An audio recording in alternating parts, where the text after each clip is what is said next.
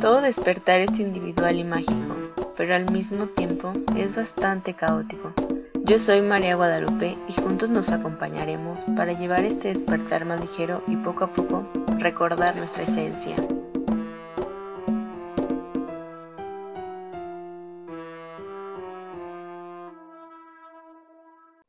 Bienvenidos a todos, estoy muy emocionada porque estamos con nuestro primer invitado que para mí es un honor, como se lo mencioné, que esté aquí el día de hoy compartiéndonos todo su conocimiento, toda su sabiduría. Él es Ay Joshua y es un honor tenerlo aquí porque yo lo sigo en su página en Instagram, que ahorita él nos va a compartir eh, cómo se encuentra. ¿Y cómo estás, Ay Joshua? Cuéntanos. Hola, buenos días a todos, ¿cómo están? Mi nombre es Joshua y soy, bueno, el creador por ponerle un nombre, de, Hora del Despertar. Me, gusta mucho lo, que es transmitir en redes sociales, la comunicación social, pero con, un enfoque un poco diferente del que tristemente estamos viviendo hoy en día, que es todo como noticias de miedo, una convulsión social, lo que es como que la apariencia ante todo, así se ha vuelto mucho Instagram, pero yo emprendí un proyecto para, para mostrar un poco que las redes sociales son como, como el uso que uno le dé. O sea, no son ni buenas ni malas, todo es neutral en esta vida y se trata de qué vemos, qué hacemos eh, en las redes sociales y podemos encontrar cosas, actividades, páginas, contenido que nos aporte mucho en nuestro día a día. Un poco por eso nace lo que es hora del despertar, para llevar un poquito de, conciencia, de luz y, plasmar también ahí mi proceso de aprendizaje, que como todo tiene altos y bajos. Sí, Joshua, cuéntanos un poco de tu proceso. ¿Cómo dijiste, ya llegó un momento de cambiarme mi chip totalmente y de, de interiorizarme y después el ayudar a las demás personas? Me encanta tu pregunta porque yo siento que todos tenemos ese punto de inflexión en nuestras vidas en el que decimos, oye, es momento de un cambio. Generalmente, como te decía, sin caos no hay orden, sin oscuridad no, no hay luz, son como dos polos de lo mismo, los extremos se tocan.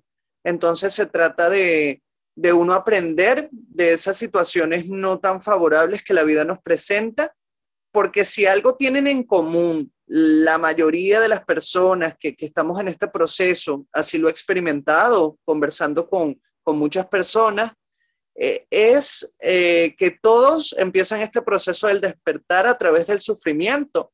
¿Por qué? Porque generalmente vamos buscando afuera nuestro valor, vamos buscando afuera, oye, el sentido a la vida.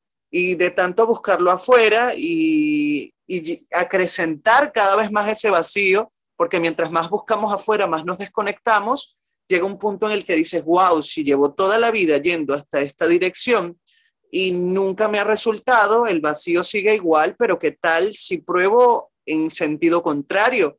En vez de buscar aprobación, en vez de buscar que los demás me quieran, en vez de buscar que los demás me aprueben o que los demás se sientan cómodos con la vida que yo vivo, ¿por qué no empiezo a vivir yo mi propia vida? A decir que quiero. Lo que pasa es que para llegar a ese punto de decir, oye, yo quiero esto en la vida, tenemos que saber quiénes somos. A veces ni siquiera sabemos quiénes somos y pretendemos querer algo.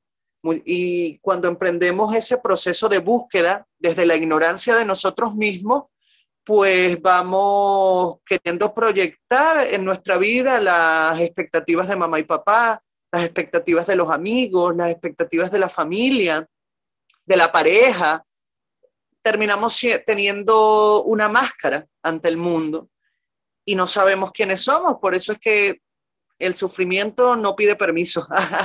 el sufrimiento llega a decirnos como que, oye, mira, te estás desatendiendo, eh, es para acá, es hacia adentro, no es hacia afuera. Y así también fue mi proceso, darme cuenta de que nada externo podía llenarme, darme cuenta de que llegaba a cada una de mis metas, pero el vacío seguía igual. Y eso me ayudó a, cambiar el rumbo, a cambiar el horizonte y a mirar un poco hacia adentro, que al fin y al cabo es lo que genera el cambio. Dejar de ser víctimas y responsabilizarnos de nuestra vida.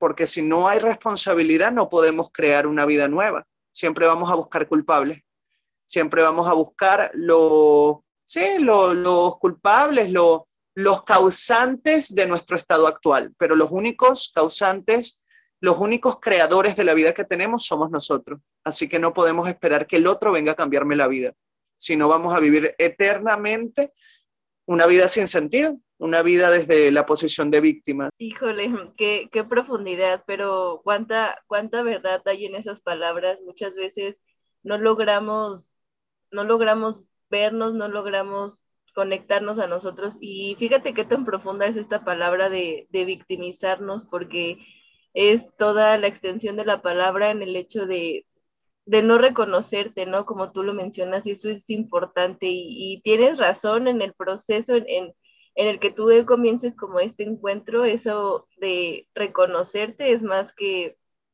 cierto y es más que importante y es más que doloroso como se menciona. Y adentrando un poco al tema, cuéntanos, cuéntanos qué es, qué es una frecuencia, porque justamente esta frecuencia creo que también es importante como conocerla, porque muchas veces la ignoramos. Para mí este tema que tú eres el indicado de, de explicárnosla, cuéntanos qué es una frecuencia. Todo es frecuencia. Para mí el universo es energía. Todos sabemos que evidentemente hay distintos niveles de, vibración, por así decirlo. Hay personas que vibran de una manera y otros vibran de otra. Acá yo no voy a usar los distintivos de que algunos vibran bonito y otros vibran feo, porque yo siento que hay que... Eh, en el fondo, si vemos el mundo tan dividido, jamás vamos a, a poder experimentar una experiencia más integral para diferenciarlos un poco, no desde un juicio, sino desde, oye, categorizarlos para entenderlos, voy a nombrarlos como altos y bajos. Y eso lo podemos eh, experimentar en relación a cómo, cómo, cómo es nuestra experiencia de vida. Lo podemos comprobar a través de nuestra propia experiencia.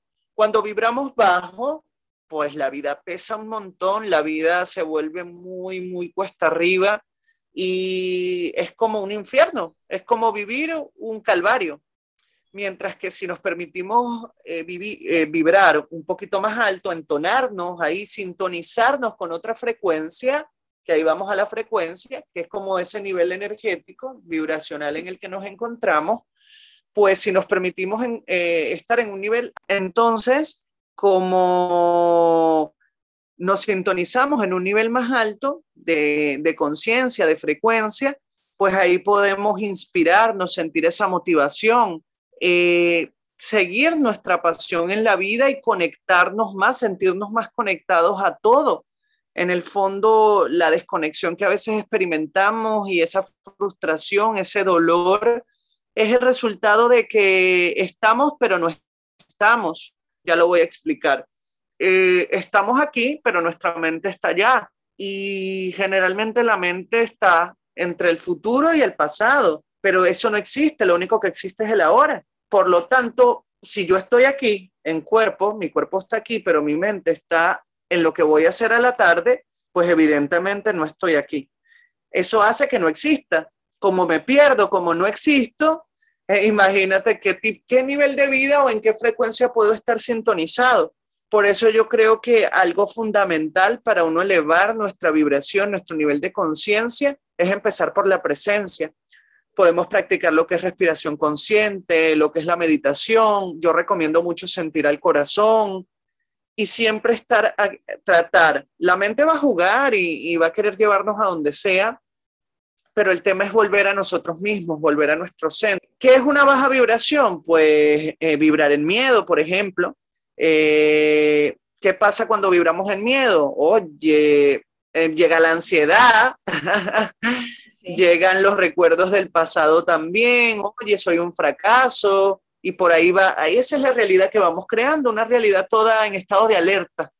Científicamente, cuando vivimos en esos niveles bajos de conciencia, estamos usando lo que se conocemos como el cerebro de reptil. Eh, nosotros tenemos tres cerebros tenemos el cerebro reptiliano, tenemos el cerebro límbico y tenemos el tercer cerebro, se me acaba de ir el nombre. ya, reptiliano, límbico y mm, mm, mm, el neocortex. no falló, la universidad no pasó por mí. el neocortex. Eh, básicamente, eh, el cerebro reptiliano es ese que se activa cuando detectamos amenazas, cuando creemos que, que hay peligros afuera. ¿Y quién es qué crea ese peligro en nuestra mente? No canalizada, no ubicada aquí ahora, no dándole una atención, un punto fijo, como puede ser nuestra respiración, nuestra conexión, se empiezan a crear una maraña de pensamientos, terminamos poniéndonos en modo sobrevivir y obviamente si estoy en modo supervivencia, ¿cómo actúa un animal? Te pregunto, María. Cuando te acercas a él y, y él está así miedoso en ese modo, pues de supervivencia, evidentemente, o huye o te ataca. No hay punto medio, él no va a platicar contigo, no se va a quedar ahí. ¿Cuántas veces nos vamos por la vida en ese modo animal? En ese modo de que, ay, me, eh, eh, estoy así a la que salta, soy como un cuerpo spin, me tocan y saco las pullas. Entonces se trata de, de ir aprendiendo a reconocer esos estados, no juzgarlos, todos tenemos esa parte animal, pero así como tenemos esa parte animal, tenemos la parte espiritual. Entonces, cuando nos identificamos con, esa parte animal, cuando vibramos en miedo o en ira, en enojo, en envidia, crítica, chisme, juicio, pues obviamente que vamos a crear una vida carente. Como no tenemos significado, como, como no vivimos una vida plena, tenemos que buscar distracción y a la mente le encanta juzgar a los demás, le encanta etiquetar lo bueno y lo malo, le encanta decir, no, pero es que yo soy el que tiene la razón, el otro está equivocado. Y así es más que imposible que podamos conectarnos a la hora, porque nuestra mente está parloteando todo el tiempo. ya cuando vamos a un nivel más alto de conciencia, que nos sintonizamos en otra frecuencia, pues ya empezamos a cambiar ya esa crítica, ese juicio, y empezamos a ver un poco de unidad en todo. Por ejemplo, el otro quizás esté haciendo algo que a mí no me parece, algo que a mí no me enseñaron, el otro, digamos que veo un robo por la calle. Un ejemplo, algo, la mente, ay, no, eh, puede decir como que él está haciendo algo malo, pero si nosotros aprendemos a separarnos de la, de la situación, del evento que estamos viviendo y estar siempre enfocados y conectados en nosotros mismos, ni para lo peor que estemos viendo, en este caso un robo, va a haber un juicio. ¿Por qué? Porque vamos a ver, o ayudamos o no ayudamos, pero es que qué sentido o qué significado de fondo tiene el juicio. No tiene ningún significado, no aporta la situación. Si una amiga tuya está en una relación tóxica, un ejemplo, con el tema de las parejas, ¿y qué sentido tendría que tú la juzgues? que tú le digas como que, ay, tú no te valoras. Más bien tú puedes abrir un poco su perspectiva diciéndole, oye, pero ¿qué tipo de relación tú quieres? ¿No? ¿Te sientes bien? Lo, aplicamos en este caso los psicólogos lo, que es la mayéutica, hacer preguntas y preguntas y preguntas. ¿Y cómo te sientes con eso? eso siempre lo eh, dicen. Pero para que, pero para que la misma persona llegue a sus propias respuestas, si las preguntas nacen de adentro, las respuestas no pueden venir de otro lugar. Yo siento que en el fondo es eso, es no juzgar, es ver con ojos de compasión al otro. Así esté cometiendo un acto terrible, ¿cómo podría yo en este caso, o sea, juzgar? Yo no estoy en la piel de esa persona. Yo puedo ver una pelea en la calle y, lo voy a ver filtrado también. Lo voy a ver filtrado a mis creencias, a mis miedos, a mis traumas, a, todo. Entonces se trata de uno, de uno ver un poco la vida de, manera más objetiva, neutral, sin identificarnos con, tantos eventos, tantas cosas que, que, no nos aportan nada, sino más bien aceptar la situación en todo momento, no querer cambiarla. Ahí empieza el dolor, cuando queremos que las cosas sean como nosotros queremos. Ahí empieza el punto neutro de lo que es la frecuencia, la aceptación. Cuando vemos las cosas afuera y las aceptamos no las aceptamos como voy a justificar, ah, no, deja al ladrón robar, no, las acepto porque el otro es otro, las acepto porque yo no puedo cambiar las cosas externas. De hecho, cuando algo externo no me gusta, yo puedo acudir a la transformación interna, que es donde está mi poder, por ejemplo. Si no me gusta lo... Exacto, exacto. Se trata de, de, llegar a esa, esa aceptación, es el punto medio, ese punto donde ya no estamos vibrando bajo ni alto, estamos ahí y en plena aceptación de lo que es.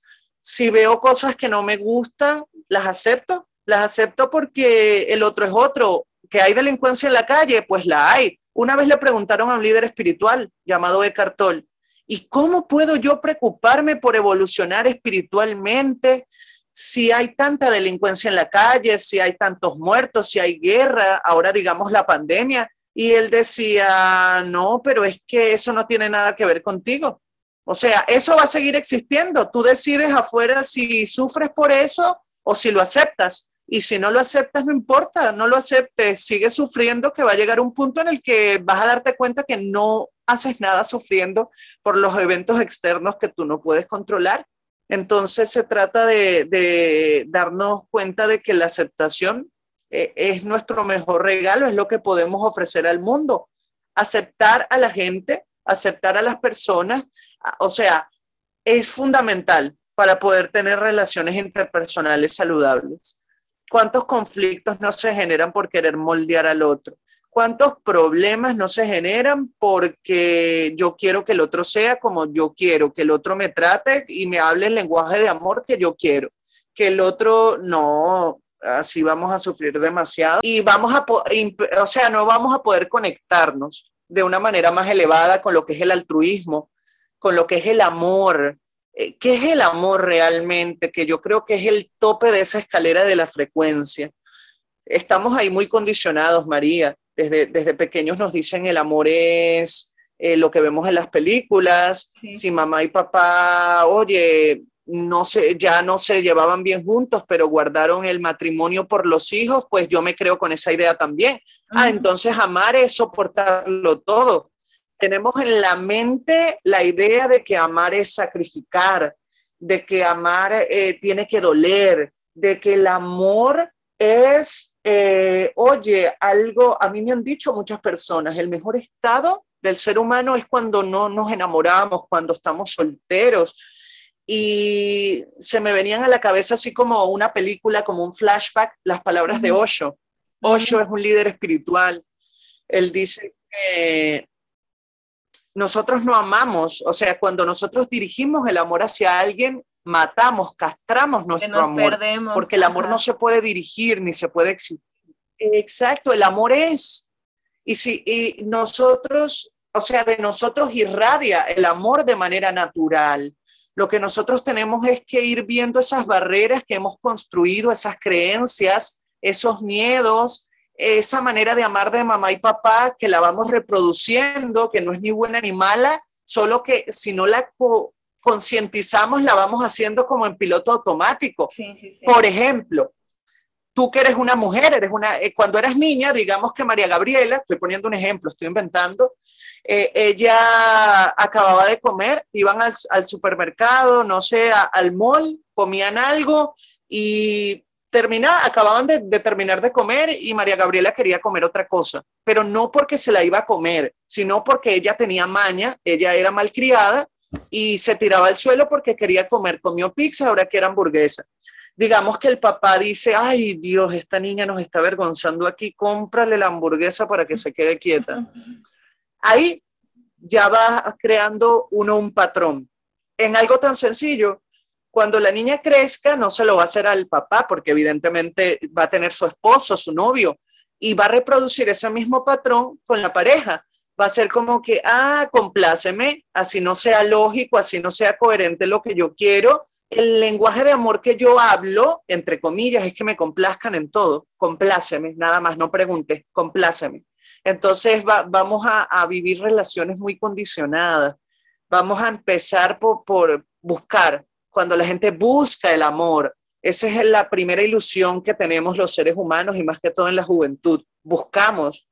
¿Cómo podemos buscar algo que ya somos? ¿Cómo podemos buscar lo que ya reside en nuestro interior? Más bien tenemos que buscar la manera de conectarnos con eso que ya somos para poder irradiarlo, para poder compartirlo.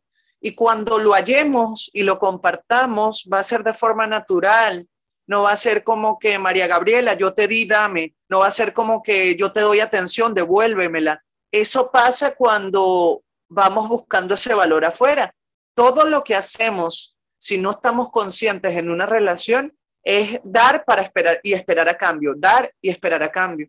Evidentemente existe un equilibrio y tiene que haber una reciprocidad, pero esa reciprocidad la vamos a sentir de una manera muy natural. Va a ser como que, wow, yo doy, yo no espero y, y recibo, pero es diferente ya llevarlo a un extremo de que doy, doy, doy, doy y yo soy altruista y yo no, hay que tener un equilibrio en todo, dar sin esperar nada a cambio. Si llega, es la respuesta que esperabas. Y si no llega, también es una respuesta para darnos cuenta de que quizás no es ahí.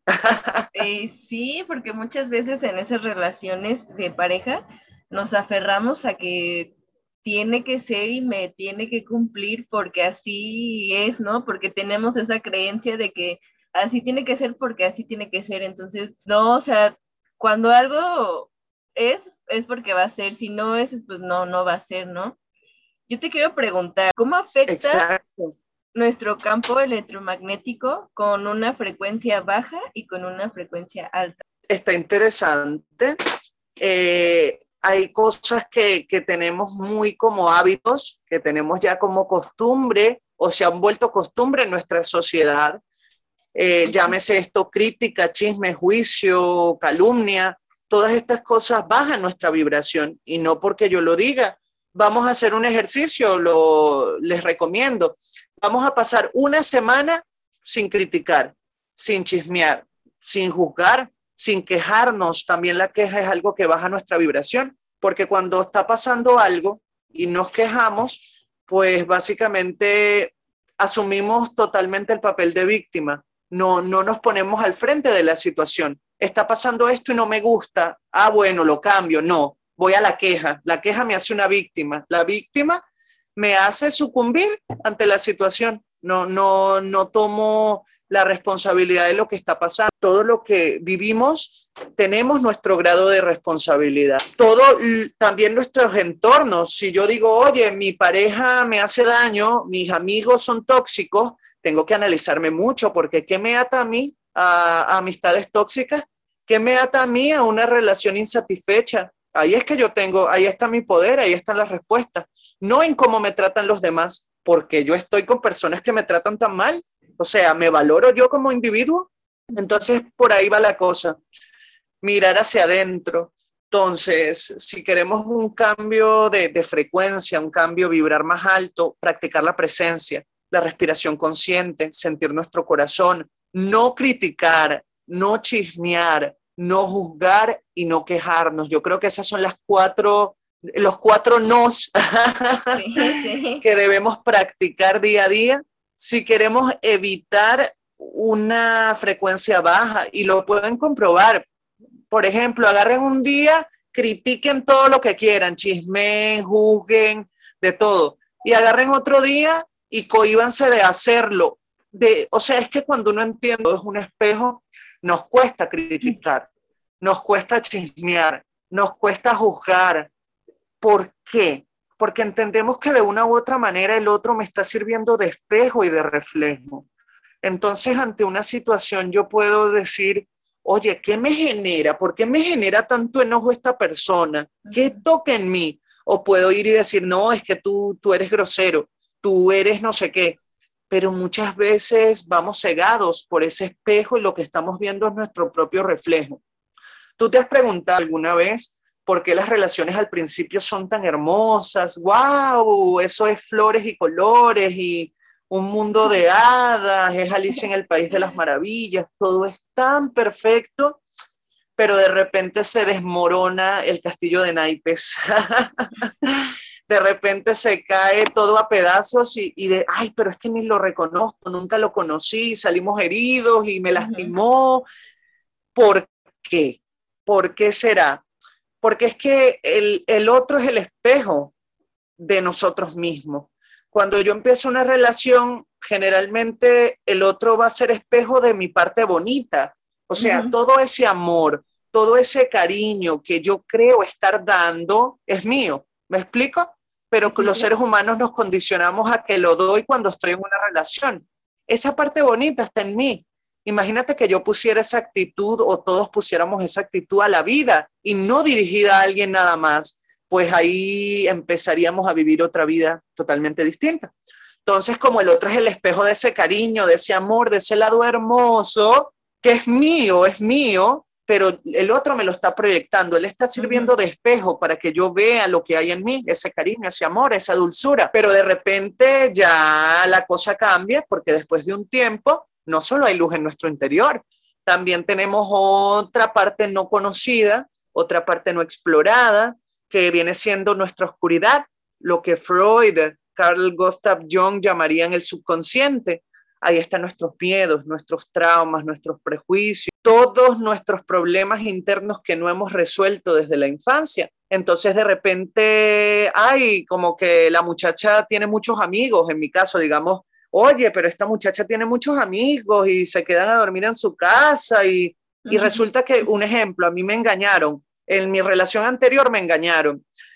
Los seres humanos generalmente no somos capaces de dejar el pasado atrás, sino que vamos viendo a la persona actual con los ojos de la relación traumática que vivimos ayer.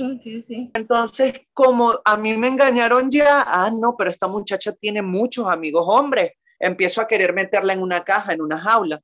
No, no, tú tienes, evidentemente hay niveles, niveles lógicos, pero estoy hablando de que el trauma, los celos, ellos no, no ven lógica.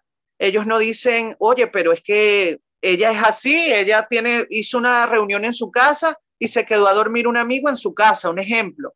No, no, el, el, los celos te van a recordar, mira, a ti te engañaron ya una vez, a ti ya, oye, te, te, dañaron, te, te, causaron mucho dolor y tú vas a volver a confiar en esta persona. Entonces salgo yo de una relación diciendo que fulana de tal, que esta chica, no, que ella era una fácil, un ejemplo, o que ella era, ay, muy amiguera, muchos amigos para allá y para acá, pero es que el problema no está ahí.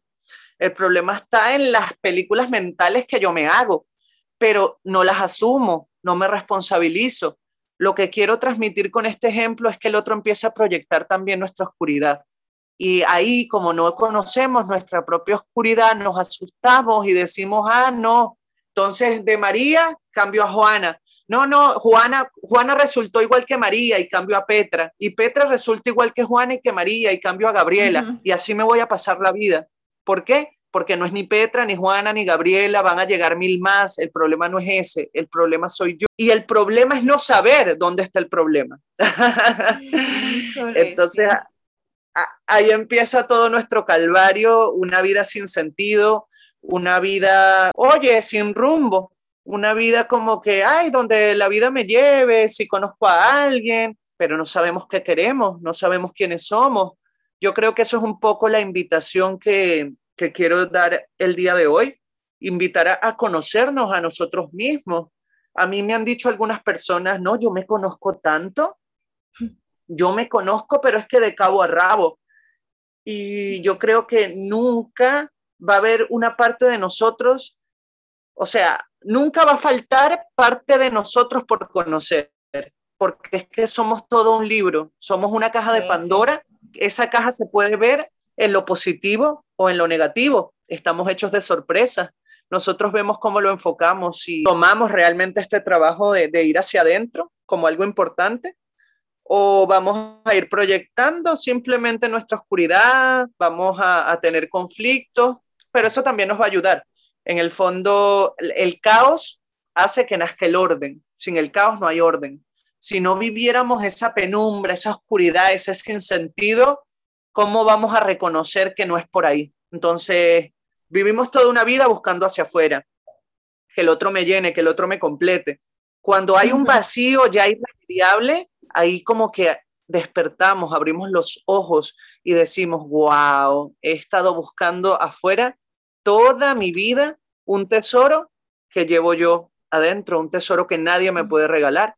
Nadie nos puede hacer espiritual, nadie nos puede despertar, nadie nos puede ni siquiera dar amor, porque si yo no conozco lo que es el amor a través de mi propia experiencia, yo voy a ir con como ese eh, con ese cerebro de reptil, voy a ir como ese animalito. Entonces voy como ese animalito a, la relación, un ejemplo de pareja o de amistad, y no voy a reconocer cuando el otro me esté dando cariño, porque yo no me he dado eso, yo no lo conozco, no está en mi lenguaje. Entonces, si yo no me amo, no puedo recibir amor. Si yo me amo, el trabajo está hecho. Voy a tener y, voy a tener de sobra, porque va a irradiar de mí de forma natural, lo voy a poder compartir voy a poder amar a María Gabriela, voy a poder amar a mis hermanos, voy a poder amar a un desconocido que pase por la calle. Y no estoy hablando de un amor erótico, estoy hablando del amor, del amor eh, eh, en términos generales, de un amor puro, de un amor que yo siento que, que es ridículo hasta intentar definirlo, porque las palabras no alcanzan, hay que experimentarlo, hay que sentirlo, hay que ser capaces de, de, vivir y, y, cuando vemos al otro decir, wow, soy yo con un traje diferente, pero en el fondo es otra parte de mí. Somos parte del mismo ser, es lo que siento, experimentándose a sí mismo. Sí, somos, somos parte de una misma unidad, de, de, un todo. Y eso también creo que es importante como darnos cuenta, el, como mencionas, el reconocerme en el otro y el aceptar el proceso del otro, porque muchas veces por el juicio que tú emites del otro, te lo estás emitiendo a ti mismo, ¿no? Estás, estás sacando una sombra de ti que por ahí ha de, de estar como muy, muy oculta y que te está diciendo, hay que salir ya, ¿no? O sea, ya dréname, libérame, y eso es como también es, es importante y todo lo que mencionas es, es importante, pero también es un proceso que yo creo que lleva años y es un proceso de todos los días a todas horas, porque siempre nos estamos descubriendo. Sí, siempre nos estamos descubriendo, no somos los mismos que fuimos ayer por algo que a lo mejor aprendimos y aprendimos a la buena o a la mala, pero al final siempre es estar aprendiendo de nosotros y del otro. Y yo tengo una pregunta hablando sobre, sobre las frecuencias. ¿Qué pasa cuando una persona ya no vibra igual que tú? O sea, ¿cómo poder soltar a esa persona si, si te aferras tanto a esa persona, pero esa persona ya no tiene que estar porque ya no están en la misma sintonía y tú ya sabes cómo puedes hacer eso porque creo que es algo muy complicado el poder soltar, el darte cuenta que ya no está en tu frecuencia y no por no porque quieras meter al ego ahí, sino porque simplemente ya no, o sea, ya no hay nada. ¿Cómo ¿Cómo se puede hacer eso? Claro, me encanta, siento que esa pregunta me, me, me habla a mí primeramente y cuando te responda a ti, me voy a responder a mí también. Y me vas porque es una pregunta que... me encanta. Eh, cuando uno responde, no sé si les ha pasado, o sea, digamos que uno tiene una, una facilidad a veces para, para aconsejar a otros pero cuando se trata de nuestra propia vida a veces no lo hacemos así. O sabemos qué hay que hacer, pero no lo hacemos. Entonces yo siento que la mejor manera de uno aprender es enseñando, no, no, no, no como alumno, como profesor, porque tú dices cosas que sabes que, que es lo que deberías hacer, pero muchas veces no lo ponemos en práctica. Entonces tus mismas palabras luego te rebotan en la cara como que, hello, mira, bueno, dicho es, ¿cómo reconocer cuando una persona no vibra igual que nosotros? Yo creo que cómo nos sentimos al lado de esa persona es la respuesta. Y esa persona no tiene que ser pareja, esa persona puede ser amigo, esa persona puede ser familiar incluso, ojo con eso. Entonces, aprender a sentirnos, sentir nuestro corazón, sentir nuestra comodidad, nuestra paz, nuestra afinidad con alguien o con algunos en un grupo. Cuando yo siento que estoy en un grupo, pero, por ejemplo, digamos que María Gabriela se viste hoy y va con sus amigas a salir, y que las amigas desde, las, desde que se vieron cuatro horas seguidas hablando mal de toda mujer que pasaba por el frente, estoy poniendo un ejemplo. Ajá, sí, sí. Entonces, tienes que preguntarte cómo te sientes. Ahora pregunto, ¿será que lo que hicieron estas mujeres es malo de criticar? No es malo, no es malo ni es bueno, es, solo es. Porque cuando las juzgamos nosotros a ellas, ahí caemos en el ego espiritual, ¿no? Pero es que esta critica, esta juzga, la otra es esto y yo no. Yo soy tan espiritual porque se puede ver, se pueden ver esos casos. no, Imagínate, eh, si tú juzgas a la que juzga, ¿en qué te conviertes? igual, igual. Es lo mismo. Entonces se trata de plantearnos esas preguntas. ¿Cómo me siento yo en este entorno con esta persona? ¿Qué vibra me dan? Porque las vibras son reales. ¿Qué siento cuando me hablan estas personas? Incluso la pareja, los familiares. Yo creo que todo lo va a definir la afinidad, lo que uno siente cuando está con alguien si uno siente que esa persona ya como que, oye, vibramos distinto, ojo, tú no vibras mejor ni peor que ella, solo son vibraciones diferentes.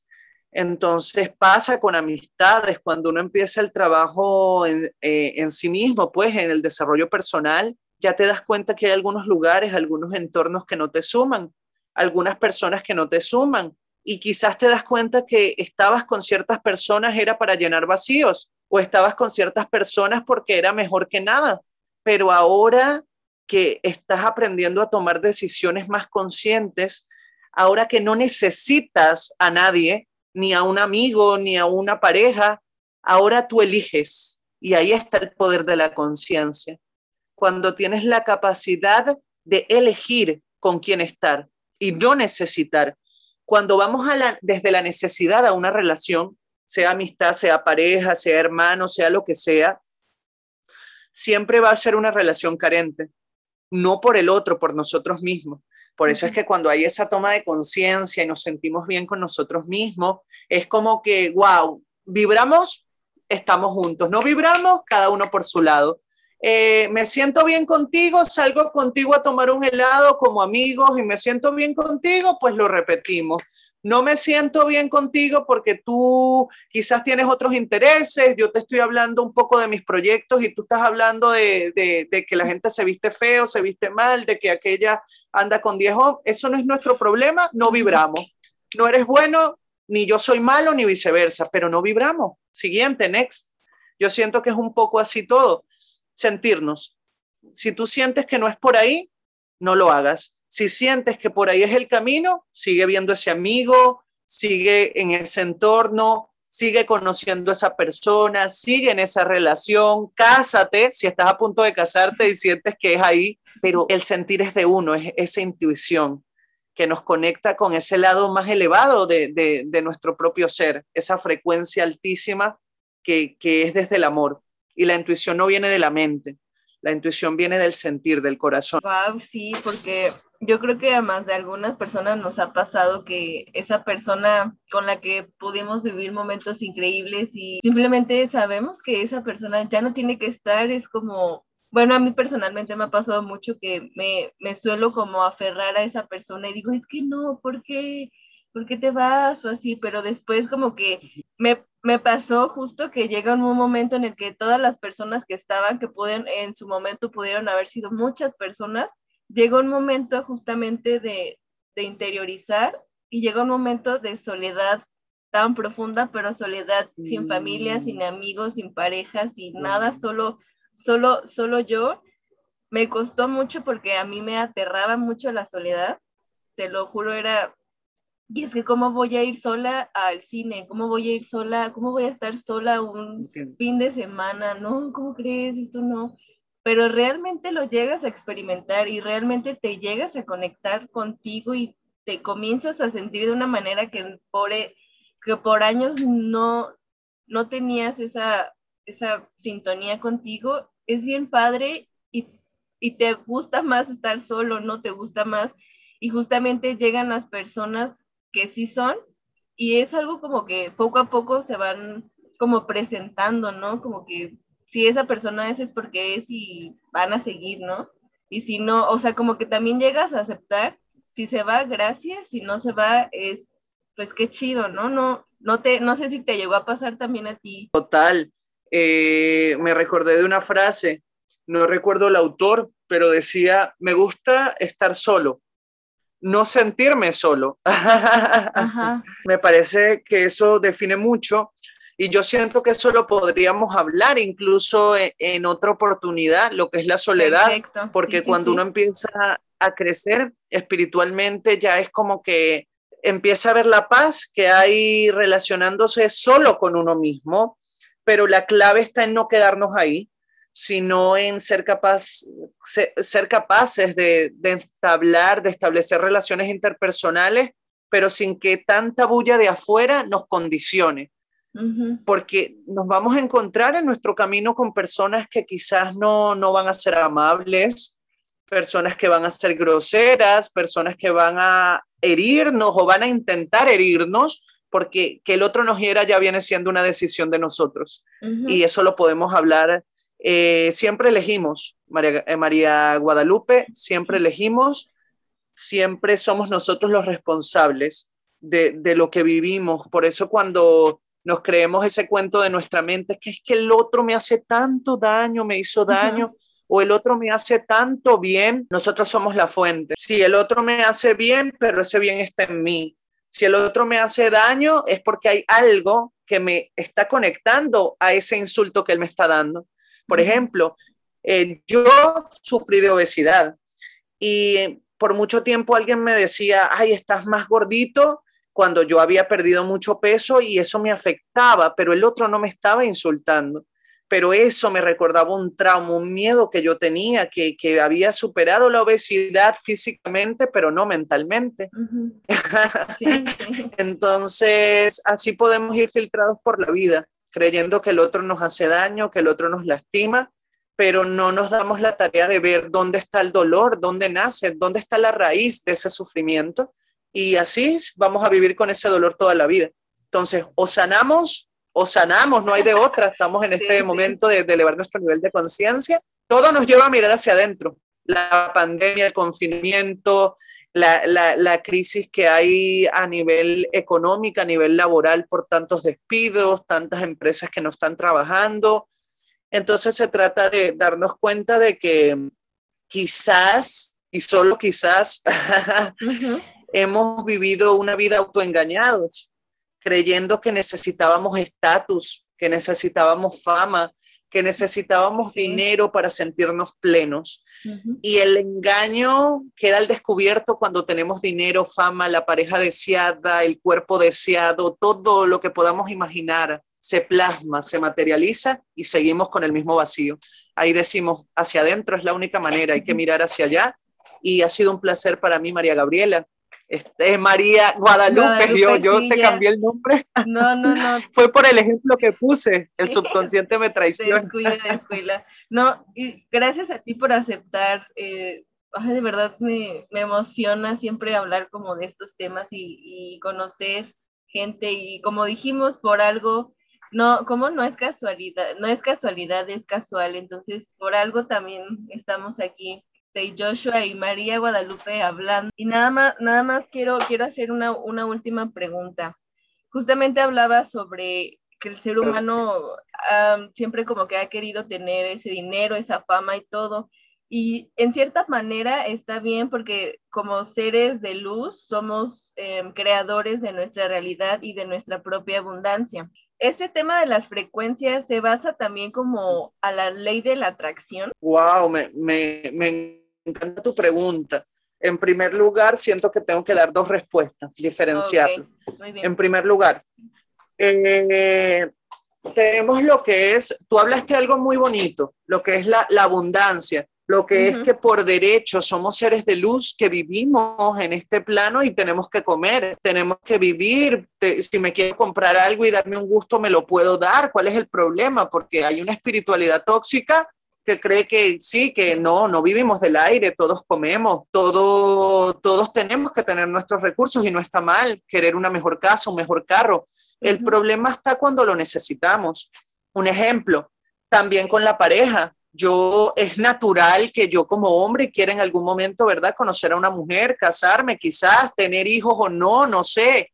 Pero es diferente cuando yo estoy claro en lo que yo quiero más adelante que yo digo, oye, yo me veo con una mujer así, a que yo esté necesitando una relación. porque yo estoy creyendo, ahí hay una creencia de que si llegara una persona a mi vida, mi vida sería más plena. ¿Me explico?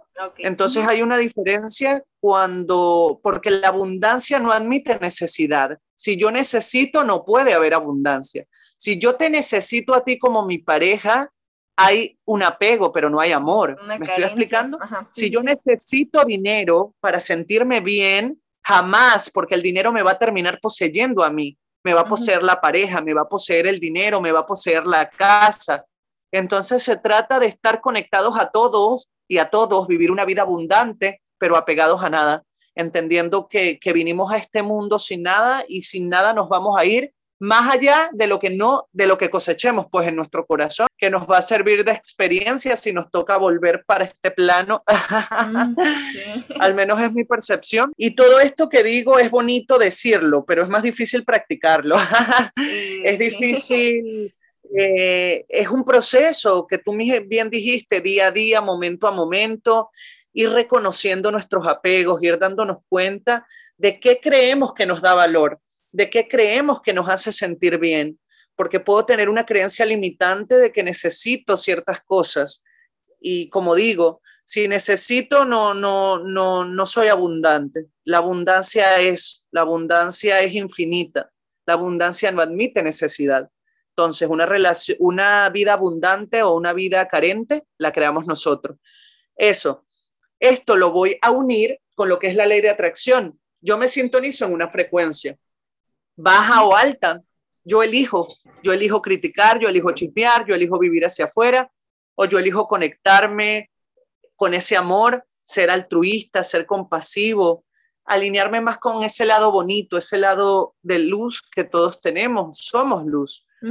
Entonces, a partir de ahí, digamos que yo empiezo a crear un campo gravitatorio, gravitacional alrededor de mí, y ese, ese campo lo que hace es atraer. Un ejemplo, si yo soy una persona consciente, digamos que quiero vivir una sexualidad consciente, un ejemplo, que quiero vivir una vida en pareja y mm, quiero que sea algo monógamo. Es una vibración, no estoy diciendo que sea buena, mala, que sea luz, que sea oscuridad. Cada quien lo interpreta como quiere. Digamos que yo quiero una vida con una sexualidad consciente y monógama. Eh, digamos que ese es mi caso. Y yo conozco una mujer y esta mujer le gusta hacer swingers. ¿Sabes lo que es swingers? Mm, a ver. Intercambios de pareja. Ah, ok. okay, okay. Yo tengo que analizarme, yo, no a ella ni juzgarla. Yo tengo que analizarme por qué si yo quiero realmente una relación consciente, una relación monógama, estoy atrayendo quizás a una persona que tiene otros gustos y otras afinidades me estoy explicando sin juzgar, no estoy diciendo que eso sea bueno, que la otra sea mala o viceversa. aquí no hay bueno ni malo. Esos son juegos mentales que tenemos y tabúes y prejuicios. Aquí nadie es nadie para decirle a quién cómo vivir su sexualidad, pero digamos que yo tengo una meta y cómo es posible que si yo tengo una meta, el universo me esté trayendo todo lo opuesto. Entonces yo tengo que analizar mi coherencia. Yo tengo que analizar porque la ley de atracción trabaja con lógica, con coherencia yo vibro de una manera, yo atraigo esa misma línea, yo atraigo. Mucha gente quiere materializar cosas, quiere vivir este tipo de vida, quiere una pareja de una manera, pero no hay coherencia entre lo que dice, lo que hace y lo que siente. Si no hay coherencia entre el pensar, el sentir y el actuar, pues... no, no te va a dar lo que tú desees. No, no vas, no vas a poder materializar lo que tú quieres. Un ejemplo, Vamos a hablar del nivel de Buda. Buda amaba porque era amor. Buda estaba en otro nivel. Yo no me imagino a Buda con una persona que sea celópata. No, no, no. Pero ¿por qué? Porque mientras el amor de esta persona, que está en un nivel de conciencia diferente, va a querer poseer a Buda, Buda va a ser amor. Y Buda va a amar al, al que lo está viendo por primera vez de igual manera que a ella, que es su esposa en este caso, poniendo un ejemplo, algo ficticio. Entonces se trata de nosotros analizarnos. Digamos que, ay, a mí me gusta la sinceridad, la honestidad, pero todas las personas que tengo alrededor son mentirosas. Wow, tengo que analizarme, tengo que analizarme. Ay, a mí no me gusta la crítica, el chisme y el juicio, pero yo me siento con mis amigas todas las tardes, yo no hablo mal de nadie, pero yo escucho, yo escucho 10 horas hablando, hablándolas, o sea, escuchándolas a ellas hablar mal de la gente que pasa o, de los conocidos, o si fulana engaña a su esposo, si, qué sé yo. Sí, sí. Porque estoy yo ahí, ¿qué, qué, me ata realmente a, a, estar ahí?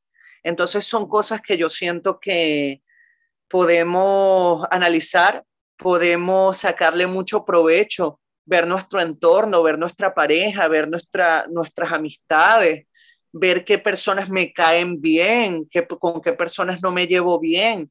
Todas las relaciones son nuestros espejos. Entonces, yo tengo que ser lo que quiero atraer. Yo quiero una relación consciente, debo ser consciente, porque es que la misma conciencia va a ser el filtro. Cuando yo vea a alguien que no está eh, a la par, que no estamos sincronizados, ni alto ni bajo, hablo de una frecuencia similar, la misma energía va a rebotar, la misma energía va a rebotar. O sea, va a haber una, se van a repeler, pero no porque esté uno malo y el otro bien, porque es que van a ser sintonías diferentes, no se van a llevar bien, no van a congeniar. Entonces yo creo que un dato es ver nuestros entornos, ver con quién nos juntamos, ver con quién hablamos, y eso nos va a decir quiénes somos o nos va a revelar una buena parte de lo que somos y quizás no nos hemos dado cuenta o de lo que disfrutamos y, no nos damos cuenta. Por ejemplo, disfruto que hablen mal de la gente, pero yo no hablo, pero disfruto que lo hagan. Estoy ahí mismo, igual, estoy en el mismo nivel, que no es ni malo ni bueno.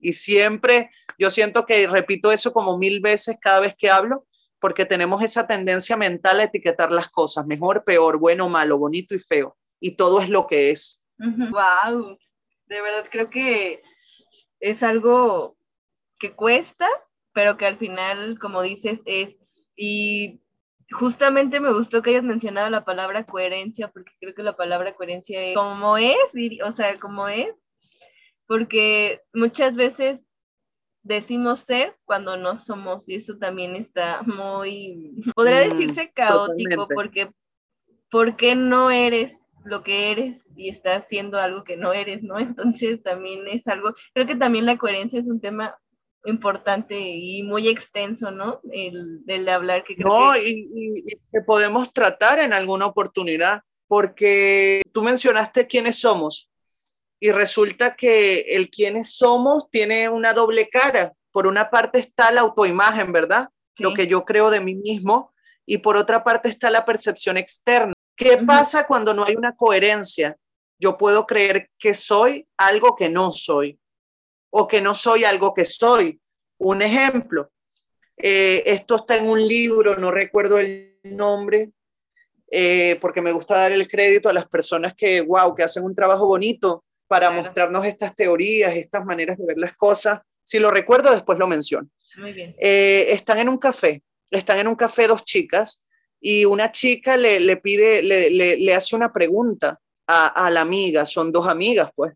Entonces, eh, una le hace una pregunta a la otra, la otra le dice, no, eh, le da una, oye, ¿cómo me veo? Un ejemplo. Oye, pero es que te ves terrible, mira, esa, esa ropa no, ¿cómo te vas a vestir así si tú tienes ese cuerpo? O sea, tú no te estás viendo, tú eres loca.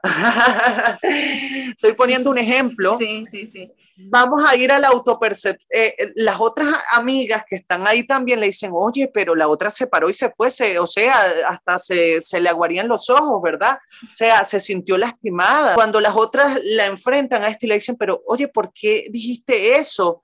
Y ella dijo, no, es que yo soy sincera, yo soy sincera y si a mí me preguntan, yo tengo que ir con la verdad. Y las otras le dijeron, para nosotras, tú no eres sincera, para nosotras tú eres cruel, porque sinceridad sin empatía es crueldad. Entonces, ¿qué es la mujer realmente? ¿Será que había una coherencia entre lo que ella creía que era y lo que era realmente? Para ella, ella era sincera, pero la objetividad, la realidad nos indica que es cruel, no es sincera. ¿Cuántas veces no vamos engañados en la vida con lo que creemos que somos? No, es que yo soy súper transparente. Wow, ¿soy transparente realmente? O peor aún, decir, no, es que yo soy tan humilde wow, cómo la humildad se autorreconoce. sí, sí. Si nos creemos humildes, yo creo que ya no lo somos. Entonces, eh, se trata de, de, ver y analizar realmente, y en nuestras relaciones hay, pero es que una mina de oro, un tesoro para descubrir qué somos realmente cómo tratamos a los demás, cómo les hablamos, cómo reaccionamos cuando algo no nos gusta, cómo hablamos, cómo respondemos ante cosas que, quizás no están dichas de la mejor manera. Alguien me insulta, ¿cómo respondo? Porque nunca se me olvidan las palabras de Jesús que decía Jesucristo. Él decía, pon la otra mejilla. Y poner la otra mejilla no es que seas un saco de boxeo o que seas un masoquista que le gusta recibir golpes.